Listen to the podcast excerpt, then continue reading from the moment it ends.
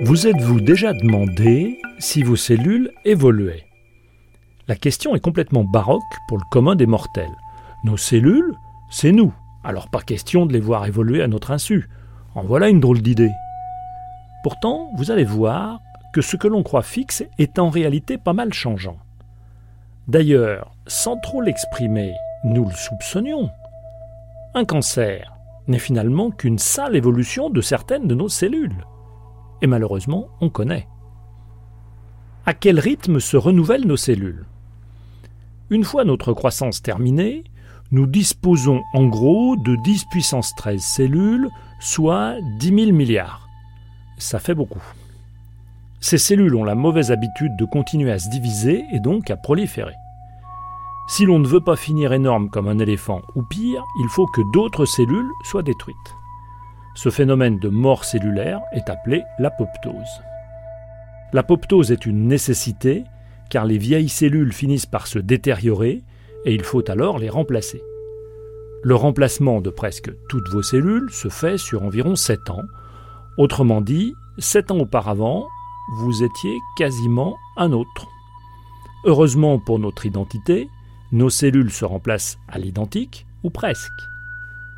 Ce renouvellement permanent et surtout ce presque font que l'on peut évoquer un processus d'évolution, une évolution qui se déroule au sein de notre corps. L'évolution qui vaut pour les espèces biologiques vaut aussi pour nos cellules. Comme dans les lignées d'espèces où les individus sont variés, les cellules d'une lignée donnée présentent aussi des variations, y compris dans leur génome. Ces variants cellulaires peuvent se transmettre lors de la division cellulaire quand une cellule mère donne deux cellules filles. Paradoxalement, ce processus de variation est censé produire une stabilité, sans quoi bah, ça serait vite un drôle de bazar. Cette stabilité est acquise au prix d'une sélection, à savoir que des cellules vivent, entre guillemets, dans un environnement contraint qui fait que les variants trop différents de leurs aînés, donc moins opérants, sont écartés. Nous retrouvons là une sorte de succès différentiel que nous pouvons regarder comme le moteur d'une régularité, mais une régularité qui n'est pas absolue. Donc, tout n'est pas pour le mieux. Exactement, puisque ce processus d'évolution de nos lignées cellulaires finit par se heurter à deux problèmes, le vieillissement et le cancer. Dans les deux cas, il faut partir du constat que les cellules sont prolifératives par défaut. Et que si elles ne prolifèrent pas, c'est qu'elles sont empêchées de le faire. On en revient au phénomène d'apoptose, de mort cellulaire, que j'évoquais tout à l'heure. L'apoptose permet de garantir que les cellules inopérantes, soit parce qu'elles ont vieilli, soit parce qu'elles correspondent à des variants fantaisistes, entre guillemets, seront purgées. Mais au bout d'un certain temps et surtout d'un certain nombre de générations cellulaires, le tri entre les bons et les mauvais variants se fait moins regardant, ce qui conduit à des dérèglements. Ce processus de tri s'apparente à une forme de compétition entre cellules, les bonnes supplantant les mauvaises. Mais parallèlement, existe aussi une coopération entre cellules. Une coopération indispensable qui fait que chacune respecte le travail de ses voisines et que l'organisme fonctionne harmonieusement. J'anthropomorphise un peu, mais c'est à dessein, pour être clair. La compétition peut prendre le pas sur la coopération, qui finit par être altérée, et des variants tricheurs prolifèrent finalement au détriment de l'organisme. C'est ce qui intervient inévitablement lors du vieillissement, qui se comprend ainsi comme une évolution se déroulant au sein des cellules de notre propre corps. C'est un peu la même musique pour le cancer, lequel est d'ailleurs de plus en plus probable avec l'âge. Le cancer survient quand des cellules deviennent accidentellement sourdes aux signaux des autres cellules et que la coopération cesse, au moins localement.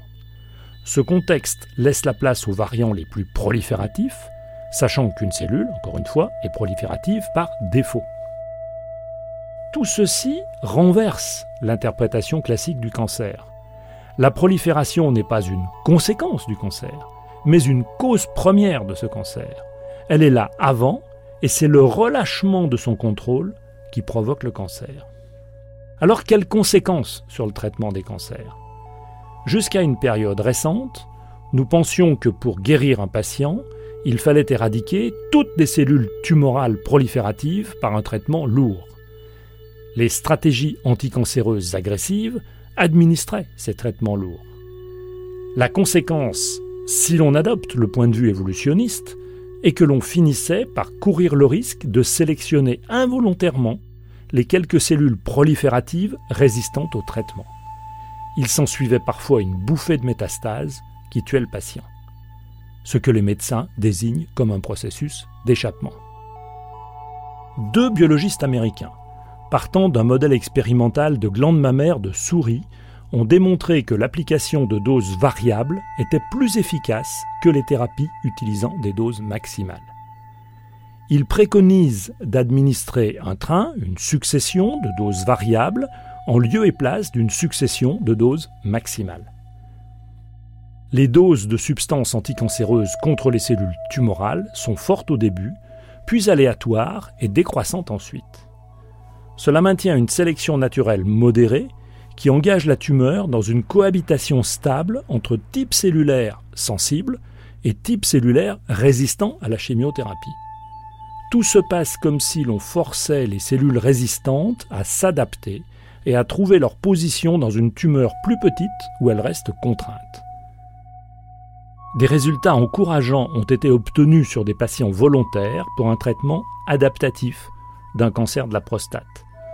Tandis que le traitement standard maintient le contrôle du cancer métastatique de la prostate pendant 13 mois en moyenne, sur les 18 volontaires qui ont suivi la thérapie adaptative, le contrôle moyen de la tumeur est d'au moins 34 mois. Les thérapies futures ne devraient donc pas être fondées sur l'éradication, mais sur une biologie évolutionniste. On le voit, l'évolution est entrée dans le corps animal et donc dans le corps humain. Il est temps de remercier chaleureusement M. Darwin. Le pourquoi du comment Science par Bruno David, réalisation Charles Trou.